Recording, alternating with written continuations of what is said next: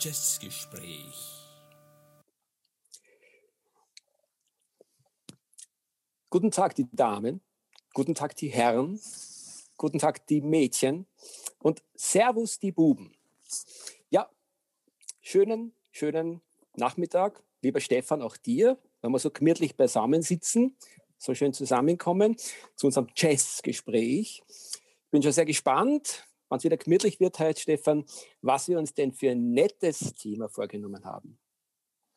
Ja, servus Dieter, servus alle Hörerinnen und Hörer. Wenn ich mir deine Einleitung so anhöre, glaube ich, es geht heute um Heinz Konrads, oder?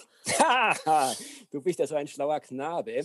Da draußen Nein, geht's nicht da draußen in der Welt kennt man den vielleicht nicht so gut, wie wir ihn kennen. Der Heinz Konrads ist ein, ein, ein Schauspieler. Ich wollte, nein, ich wollte jetzt gar nicht äh, auf den Heinz Konrads ähm, eingehen. Lass es, bleib, behalte es für dich. Wir kommen dann später nochmal darauf zurück. Gut. Ähm, also ich werde heute das Thema vorstellen. Äh, ich möchte mit einer Frage beginnen. Kennst du äh, eine gewisse Barbara Raimondi? Mm -mm. Mm -mm. Ja. Dann sage ich kurz was dazu. Barbara Raimondi ist eine italienische Sängerin, die hat Pop-Alben aufgenommen und Jazz-Alben aufgenommen.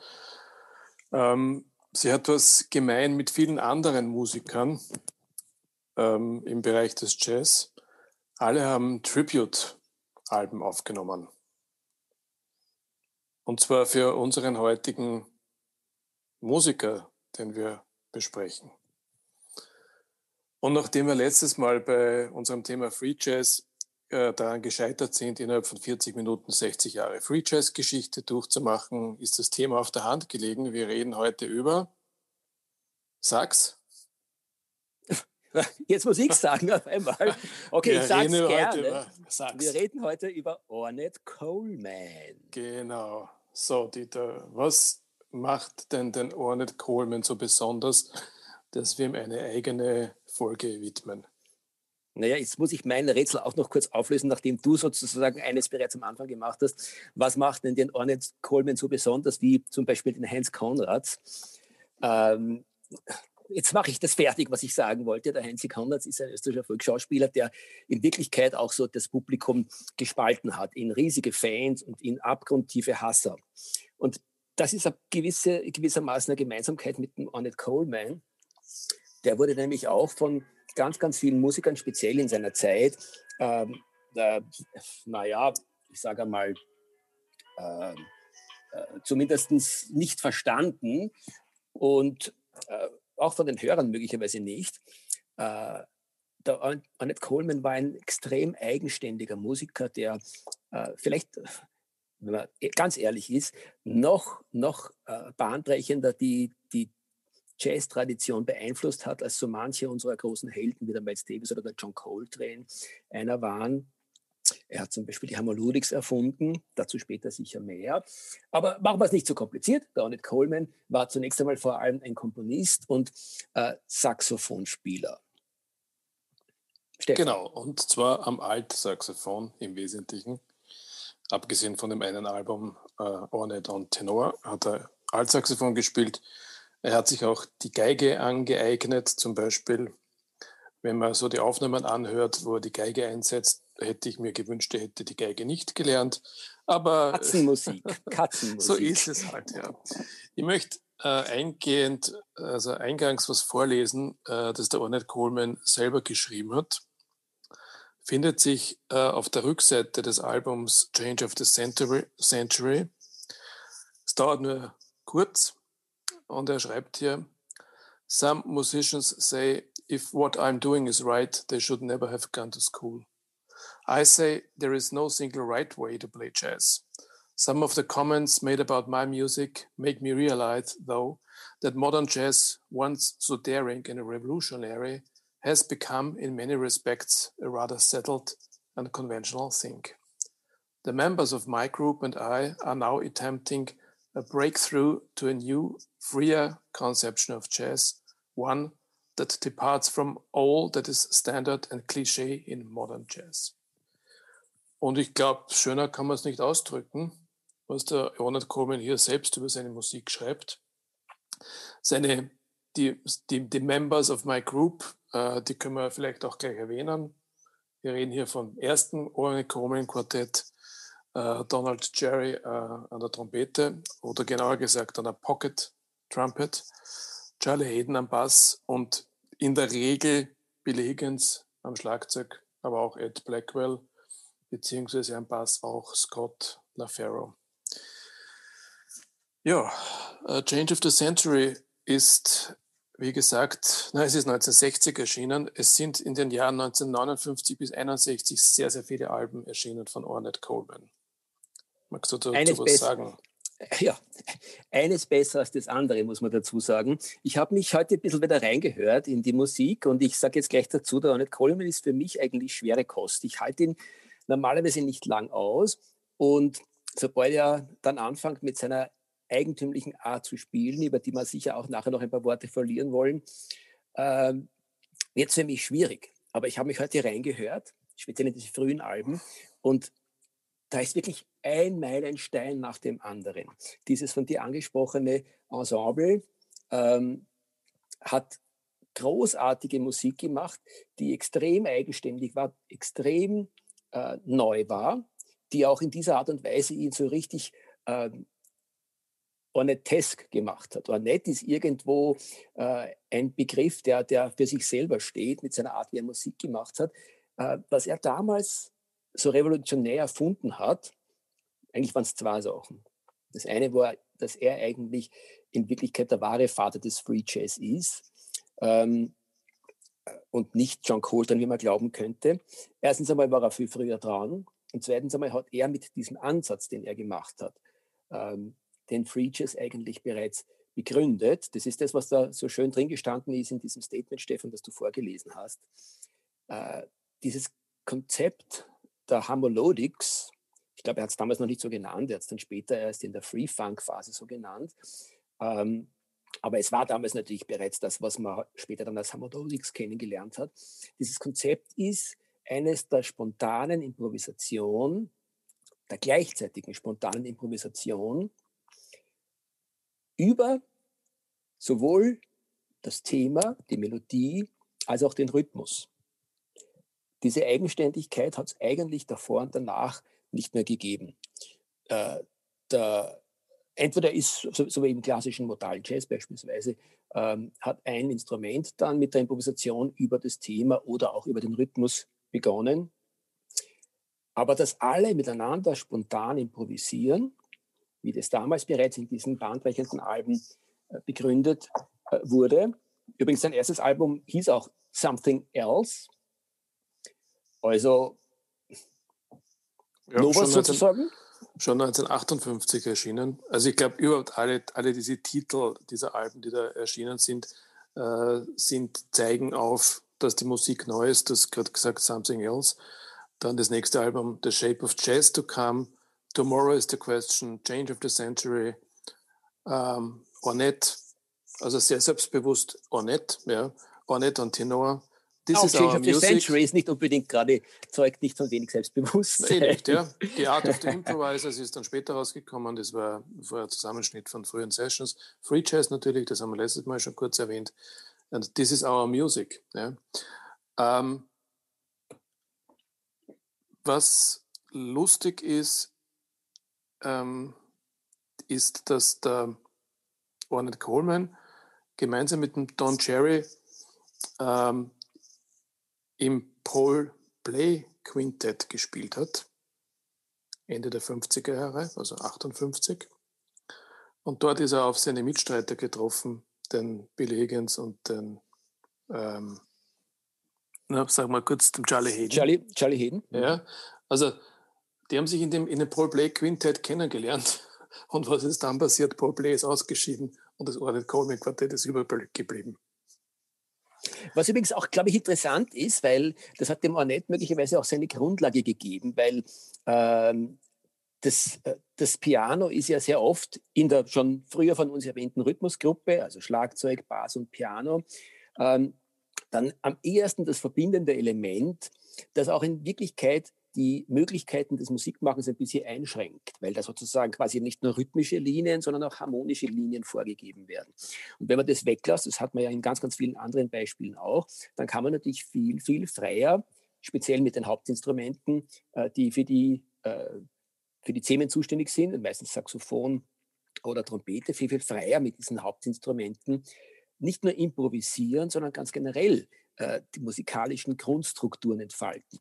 Also wundert es einen gar nicht, dass, dass da sozusagen der Paul Bley, obwohl, der selber eigentlich ein sehr, sehr freier, spannender Musiker war, dass der da keinen Platz mehr hatte.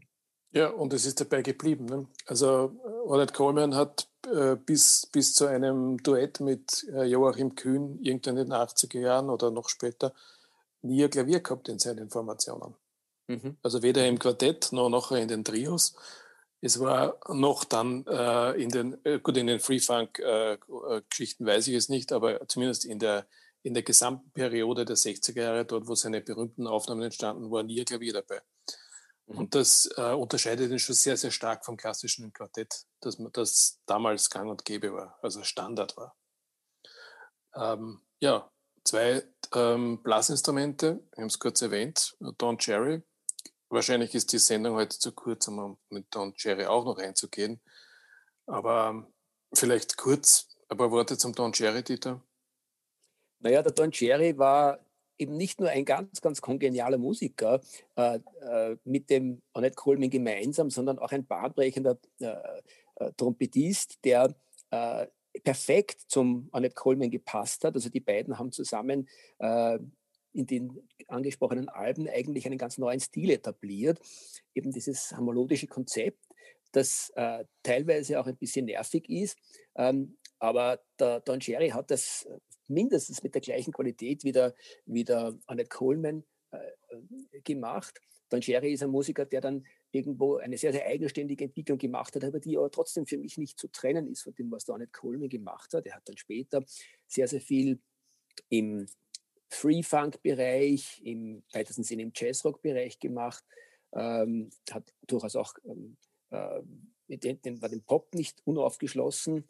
Ähm, Musiker, der auch leider Gottes viel zu früh gestorben ist, hat wirklich ganz, ganz tolle Alben bis hinein in die 80er Jahre gemacht, 90er Jahre und ist, wie gesagt, für mich ein kongenialer Partner gewesen vom Don Cherry.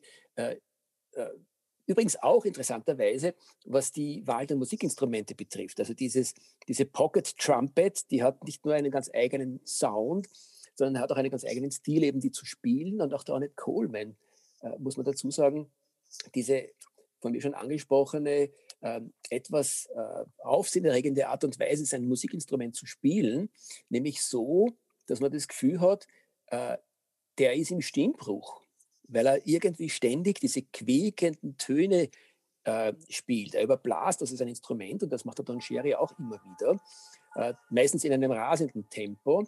Äh, und das Ganze wird dann ein bisschen, kriegt einen fast für mich kindisch-kindlichen Anflug äh, und ist es was, was teilweise ein bisschen anstrengend zu hören ist, aber das wenn man sich da irgendwo hineinhört in diesen Stil und sich dann einfach der Art und der Energie der Musik widmet, die der Coleman mit dem Don Cherry und mit den anderen äh, Mitmusikern dann in dieser kollektiven Improvisation von sich gegeben hat, das ist schon atemberaubend. Du hast zuerst das Konzept Harmolodics erwähnt. Ich möchte es nicht erklären, ich könnte es auch nicht. Aber vielleicht ähm, ist, hat es damit zu tun, wie die Musik gespielt wird. Wenn man so diese Quartetts anhört, dann ist es ja nicht so, dass die Blasinstrumente sich abwechseln ja, in, und in, in Soli, Soli ergehen. Äh, das geht auch gar nicht, weil die Nummern relativ kurz sind. Also die, im Grunde sind die, die Nummern von der, von der Länge her radiotauglich zur damaligen Zeit gewesen, also um die drei ja. Minuten.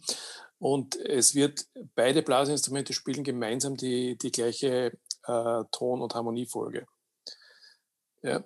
Ist das Harmonics oder hat es damit gar nichts zu tun? Du hast es eigentlich ganz gut gesagt und hast mir scheinbar nicht zugehört. Ich habe das in einem Nebensatz erst schon gesagt. Das ist genau dieses Konzept der kollektiven Improvisation. Das, äh, das hat übrigens der, äh, unser Joe Zabinol für sich beansprucht. Äh, dass er das erfunden hätte, hat er nicht. Hat nämlich in Wirklichkeit auch nicht Coleman erfunden. Implizit, Stefan, hast du sogar schon vorgelesen. Ähm, äh, nämlich dieses, diese Idee, wie du jetzt ganz richtig äh, gefragt und kannst du bestätigen, äh, gesagt hast, ähm, dieses vollkommen gleichrangige, übrigens nicht nur der Melodieinstrumente, Trompete und Saxophon, sondern eben auch des Basses und des Schlagzeugs. Also wenn man denen zuhört, speziell zum Beispiel äh, in der Platte Ornette, Rufzeichen, die also in dieser Zeit entstanden ist und von dir schon angesprochen wurde, Stefan, da gibt es ein Titelstück, das geht über eine Viertelstunde.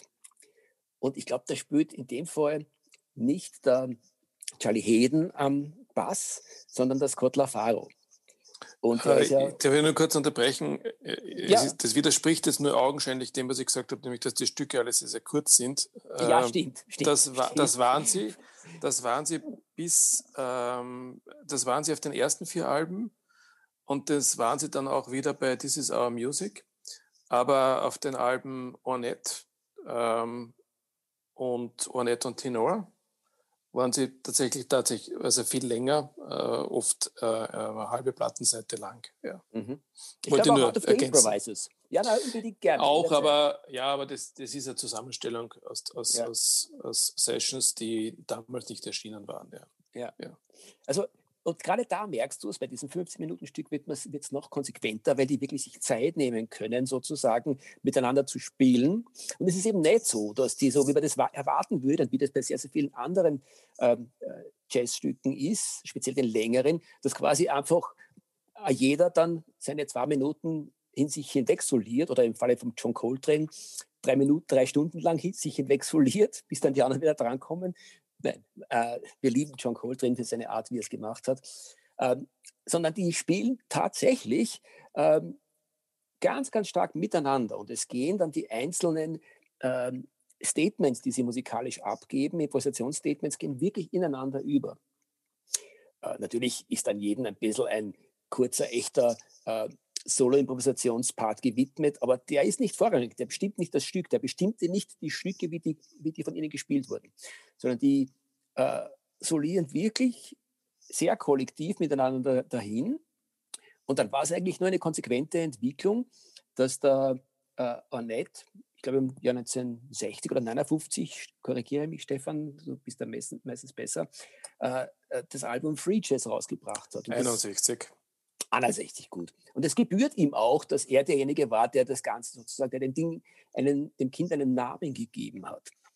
Er ist nämlich, wenn man sich das heute anhört, ist mir bewusst geworden oder aufmerksam, äh, ist mir klar geworden, dass er eigentlich auf seinem Album Free Jazz gar nicht so weit entfernt ist vor den Dingen, die er im selben Jahr übrigens gemacht hat auf seinen anderen Scheiben, eben Ornette und ich glaube, Art of the Improvisers war das zweite, das in dem Jahr entstanden ist. Oder um diese ähm, Zeit entstanden ist. Art of the Improvisers ist, ist eine ähm, Zusammenstellung ah, aus Sessions 59 bis 61.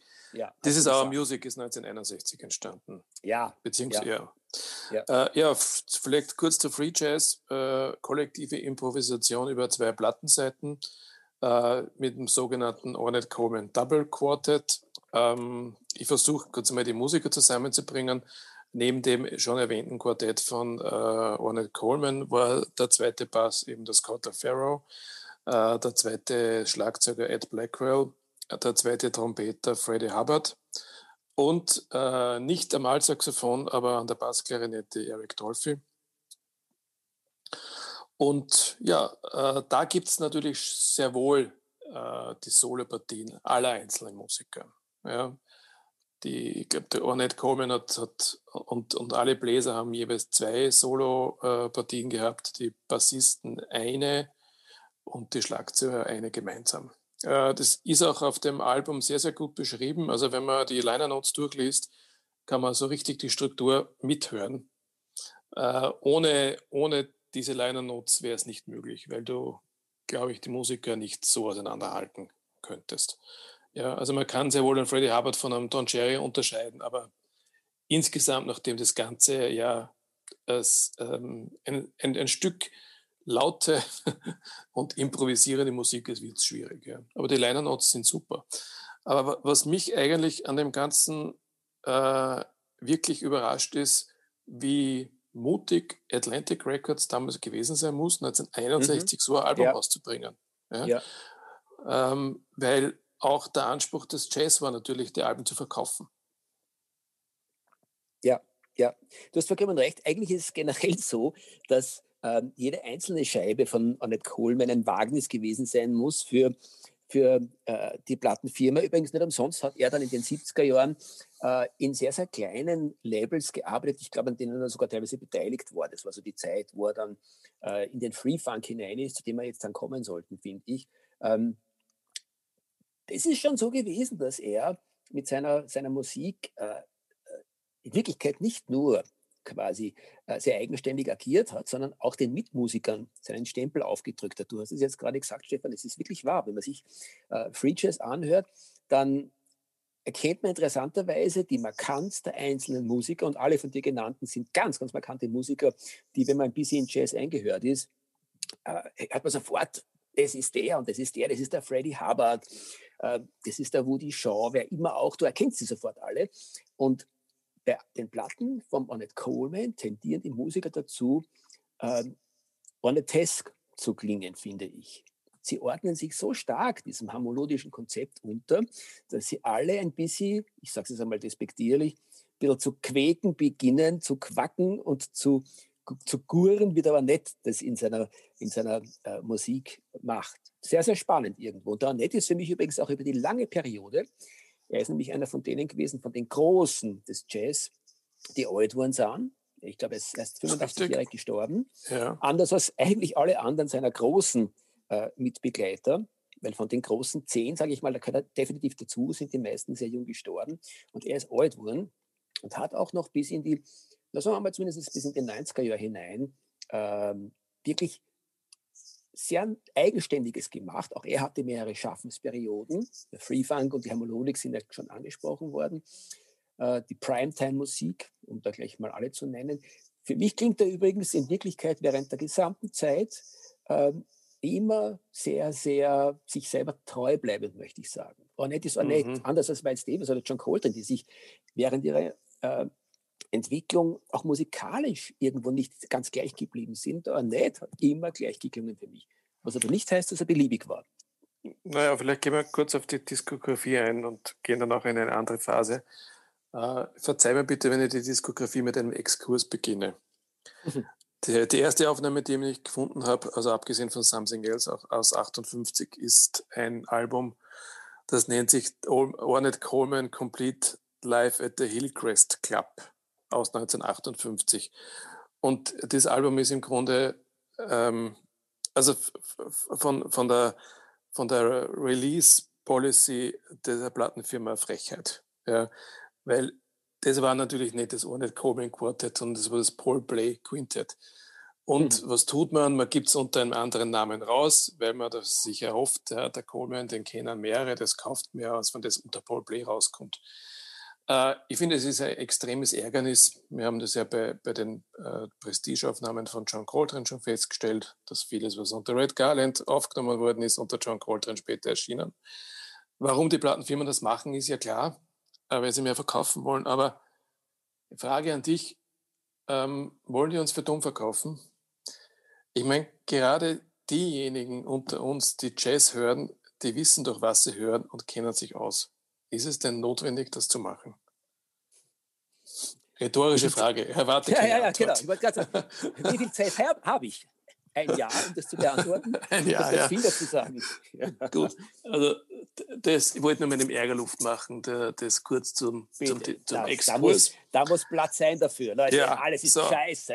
Aber wir haben die ersten Alben schon erwähnt, das, äh, das zieht sich bis 1962, Ornette und Tenor war dann das 62.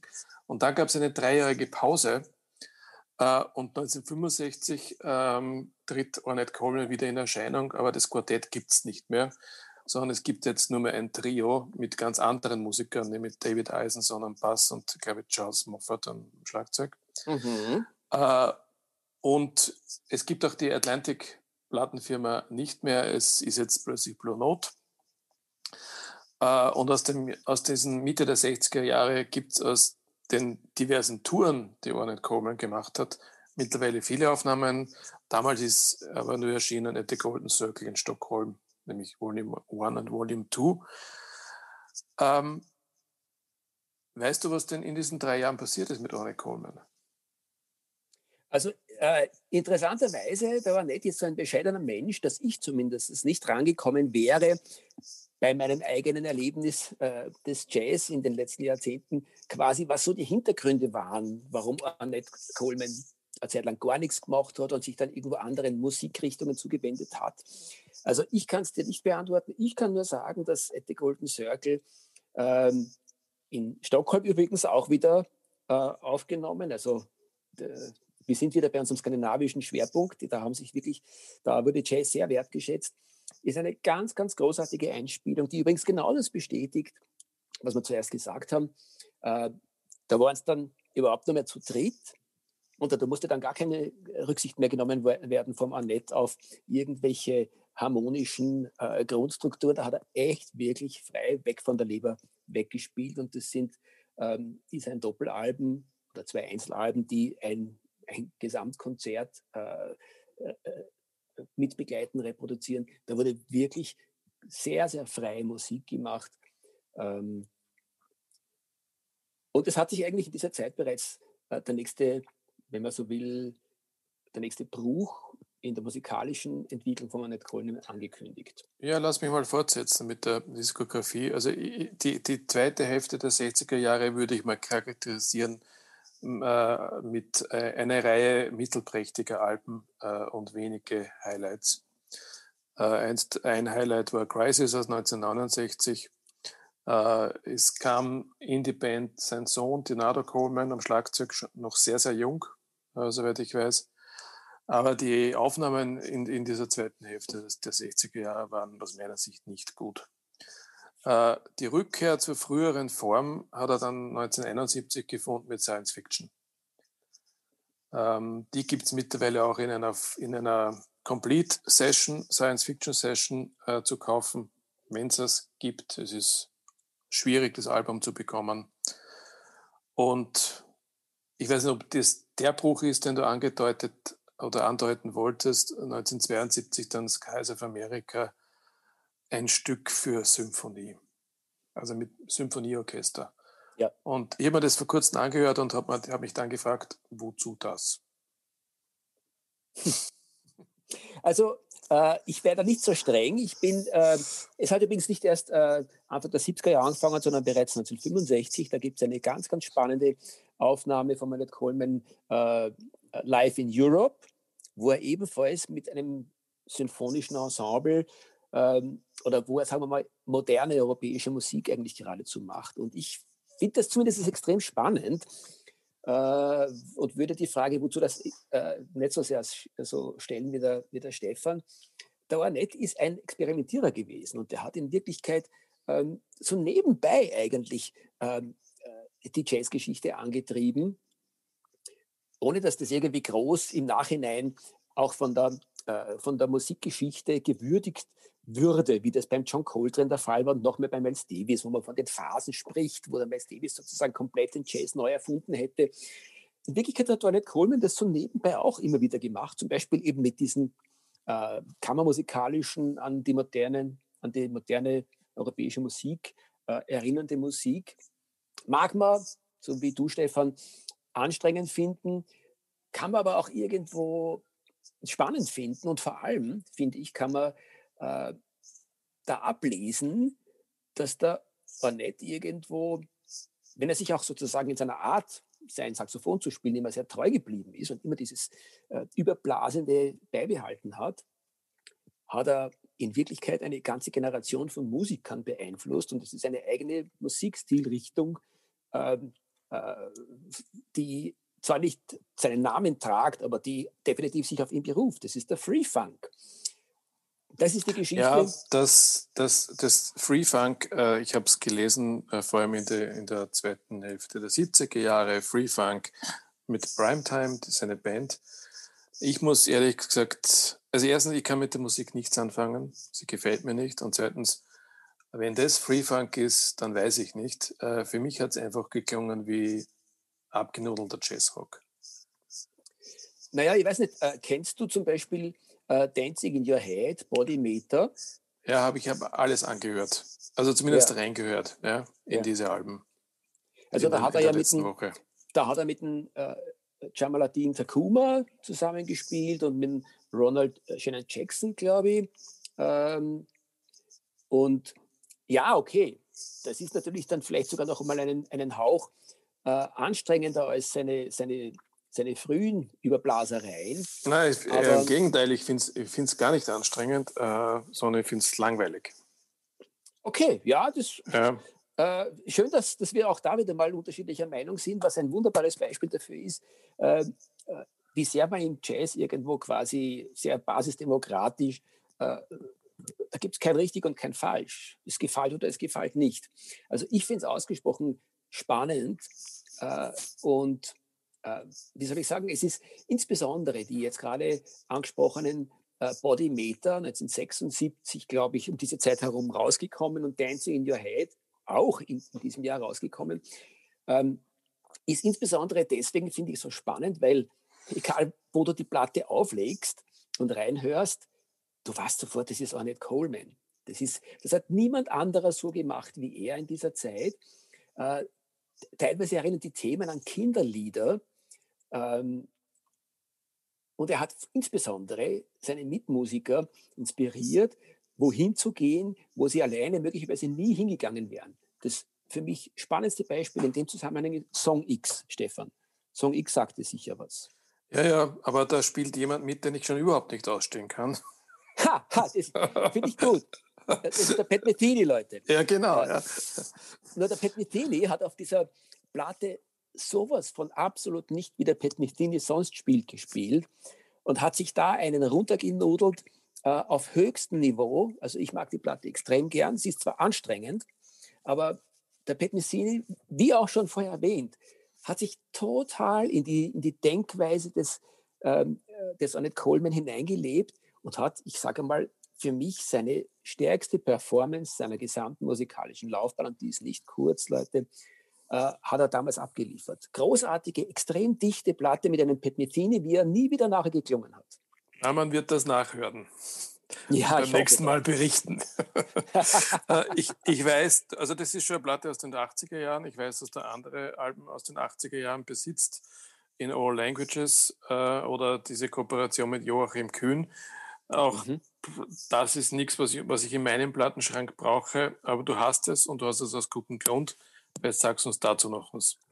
Ja, äh, ich möchte dazu sagen, zu den von dir genannten Platten ist für mich noch ganz, ganz wichtig die Virgin Beauty. Die mag ich eigentlich fast am liebsten aus dieser Zeit, die ist aus dem Jahr 1988. Ähm, wobei in All Languages äh, ist vielleicht die Platte 1987 äh, quasi, wenn man eine einzelne Platte oder eine einzige Platte von Annette Coleman haben wollte, äh, was ganz, ganz schwer wäre, weil man müsste schon mal Free Jazz haben. Nicht? Und von den frühen äh, Platten sich da eine auszusuchen, das wäre ja auch schon Masochismus in Reinkultur. Nichtsdestotrotz, in All Languages ist die Platte, wo er irgendwo sein gesamtes Werk ein bisschen abgebildet hat. Da hat er nämlich mit seinem frühen Quartett, sofern die Herren noch auf der Welt waren, gespielt und dann mit seinem späteren Hamolodik, äh, mit seiner Hamolodik-Partie, zu der eben dann der Jamaluddin Takuma maßgeblich dazugehört hat. Ähm, für mich sehr, sehr schöne Musik, ähm, weil sie auch zeigt, wie sich ein Musiker treu geblieben ist. Speziell in All Languages, da er teilweise spielt er sogar Stücke mit dem frühen Quartett und dann mit, seinem, mit seiner späteren Formation und sich da anzuhören, wie sehr die Musik sich weiterentwickelt hat und wie sehr sich eigentlich seine Mitmusiker haben inspirieren lassen von seiner Musik und wie er selber aber irgendwo eigentlich sich treu geblieben ist, das hat was sehr, sehr Charmantes, finde ich. Gut. Und obendrein, entschuldige Stefan, ja. obendrein muss man dazu sagen, äh, hat er auf eine Art und Weise, du bist, äh, du findest es anstrengend oder, oder, oder lehnst es sogar ganz ab. Aber ich muss ganz ehrlich sagen, für mich ist diese Art quasi mit dem damals hereinbrechenden Jazzrock umzugehen, ist zum Beispiel wesentlich spannender als das, was dem Miles Davis teilweise äh, passiert ist in den, in den 90er Jahren. Ne? Das äh, bestreite ich nicht. Ich bin ja auch kein Freund von Miles Davis in den 90er Jahren. Mhm. Auch in den mhm. 80er Jahren nicht. Mhm. Ja. Also da ist der Ornette Coleman zumindest für mich um Eckhäuser spannender, aber natürlich auch um Eckhäuser anstrengender. Gebe ich schon zu. Ja. Ich habe begonnen mit äh, einer Barbara Raimondi, äh, vergessen wir auch gleich wieder. Ähm, na, nicht, dass sie schlecht wäre, aber es ist nicht unser Thema. aber äh, was mir aufgefallen ist jetzt, wie, wie so mich ein bisschen vorbereitet habe, ist, das ist also rein subjektiv gesagt, ist natürlich, ich kann es nicht beweisen, äh, über kaum einen anderen Jazzmusiker so viele Tribute-Aufnahmen, Alben, also gibt wie über, über Ornette Colemans Musik. Also Ornette Colemans Musik, und damit ist halt eher die frühe Musik gemeint, hat offenbar wirklich einen starken, starken Einfluss gehabt auf die Jazzmusik äh, und hat sie heute noch, weil diese Tribute-Alben sind zum Teil keine, keine zehn Jahre alt. Ähm, immer wieder taucht auf sein wohl berühmtestes Stück Lonely Woman. Ich weiß nicht, auf welchem Album es erschienen ist. Ich glaube, ich glaube auf The Shape of Jazz to Come, ich bin mir nicht sicher. Ja, aber auf The Shape ähm, of Jazz to Come. Ja. Warum es gerade Lonely Woman geworden ist, weiß ich nicht. Äh, es gibt äh, Stücke, die mir besser gefallen persönlich, aber auch das ist eine rein subjektive Angelegenheit. Ähm, ja, was, was bleibt von Ornette Coleman? Bleibt Nicht, irgendwas in den nächsten, in den nächsten Jahrzehnten? Also das Wahrscheinlich Schweigen, schon, oder? Ja, wollte gerade sagen, das Schweigen, das da gerade in, im, im Raum war, äh, ist nicht die Antwort drauf. Äh, vom Annette Coleman, glaube ich, bleibt, solange Leute Jazz hören, ganz, ganz viel über, weil ich wiederhole mich da zwar jetzt, aber es ist mir wirklich sehr wichtig. Äh, der Ornette Coleman ist der Musiker gewesen und daher, Stefan, hat es vielleicht auch so viele Tributes gegeben für ihn. Äh, wenn du dich quasi sozusagen so in die, in die Soundkakophonie unserer heutigen Zeit hineinbegibst und dann versuchst, einzelne äh, typische äh, melodische Charakteristika zu erkennen, so quer durch diesen riesigen Gemüsegarten, dann ist da nicht Coleman der, den ich glaube, ich sogar noch mehr als unsere geliebten Miles Davis und John Coltrane äh, sofort erkennen würde. Der hat ein Sounduniversum geschaffen, das maßgeblich viele Musiker beeinflusst hat und das ihn total unverkennbar gemacht hat. Allein das wird bleiben. In der Sekunde, wo man von Jazz redet und sagt, welche Strömungen muss man sich anhören, wenn man sich für dieses Thema interessiert, dann kommst du an Annette Coleman unmöglich vorbei. Die Eigenständigkeit des Annette Coleman, die wird bleiben bis in alle Ewigkeit. Ja, und in diesem Sinne wohl eine gerechtfertigte Aufforderung an unsere Hörerinnen und Hörer. Kauft Alben von Ornette Coleman, wenn ihr es nicht eh schon alle habt. Zumindest eines aus den Jahren 58 bis 61. Äh, eventuell äh, auch dieses Stockholm-Konzert aus 65. Schaut, ob es Science Fiction bekommt. Äh, und du, Dieter, hast ja auch schon einige erwähnt. Song X mit Pat Messini. Ich, dazu kann ich nichts sagen, das muss ich erst selber hören. Und bitte kauft keine Best-of-Alben. ja, ja, ja, ja. Vollkommen richtig. Äh, ich muss jetzt trotzdem noch eine Sache erwähnen. Ähm, das darf nicht unter den Tisch fallen. Der Annette Coleman hat äh, auch einen weiteren Musiker maßgeblich beeinflusst, nämlich den James Blood Almer. Und seine erste Platte, äh, da spielt er auch mit, nämlich Tales of Captain Black. Und das ist wiederum eine ganz, ganz eigenständige Musik, die, glaube ich, auch für die Stefan anhörbarer sein sollte, weil sie nicht so free-funkig ist wie die anderen Geschichten, die er später gemacht hat. Äh, und äh, das, das, wahrscheinlich fällt es uns jetzt noch schwerer, aus der äh, heutigen Folge rauszukommen, weil ich diesen Blödsinn jetzt noch unbedingt anziehen musste, aber es musste gesagt sein, auch James Blatt Alma, Leute, zeigt euch das eine. Stefan, einer der wichtigsten Platten, die überhaupt jemals gemacht wurden, James Blatt Alma, äh, Tales of Captain Black. Gut, ich werde es mir vormerken. Ich könnte jetzt darauf noch erwidern, wenn ich Funk hören will, dann höre George Clinton. Ah, und nicht Ornette Coleman. Aber ist ja egal. Gut. Gut, Leute, nachdem wir zweifelsohne den Tiefpunkt des Niveaus äh, jetzt gerade erreicht haben, sollten wir Schluss was ist machen George Clinton, die, Was ist am George Clinton der Tiefpunkt des Niveaus? Das ist doch eine Frechheit, oder? Bevor es jetzt hier brutal wird, Leute, schließen wir diesen wunderbaren, diese wunderbare äh, Folge ab. Von meiner Seite hat mich gefreut, Stefan, mit dir wieder mal ein bisschen zu plaudern über das Thema. Alles Liebe da draußen. Ja, von mir auch alles Liebe. Äh, macht's es gut und bis zum nächsten Mal. Tschüss. Ciao.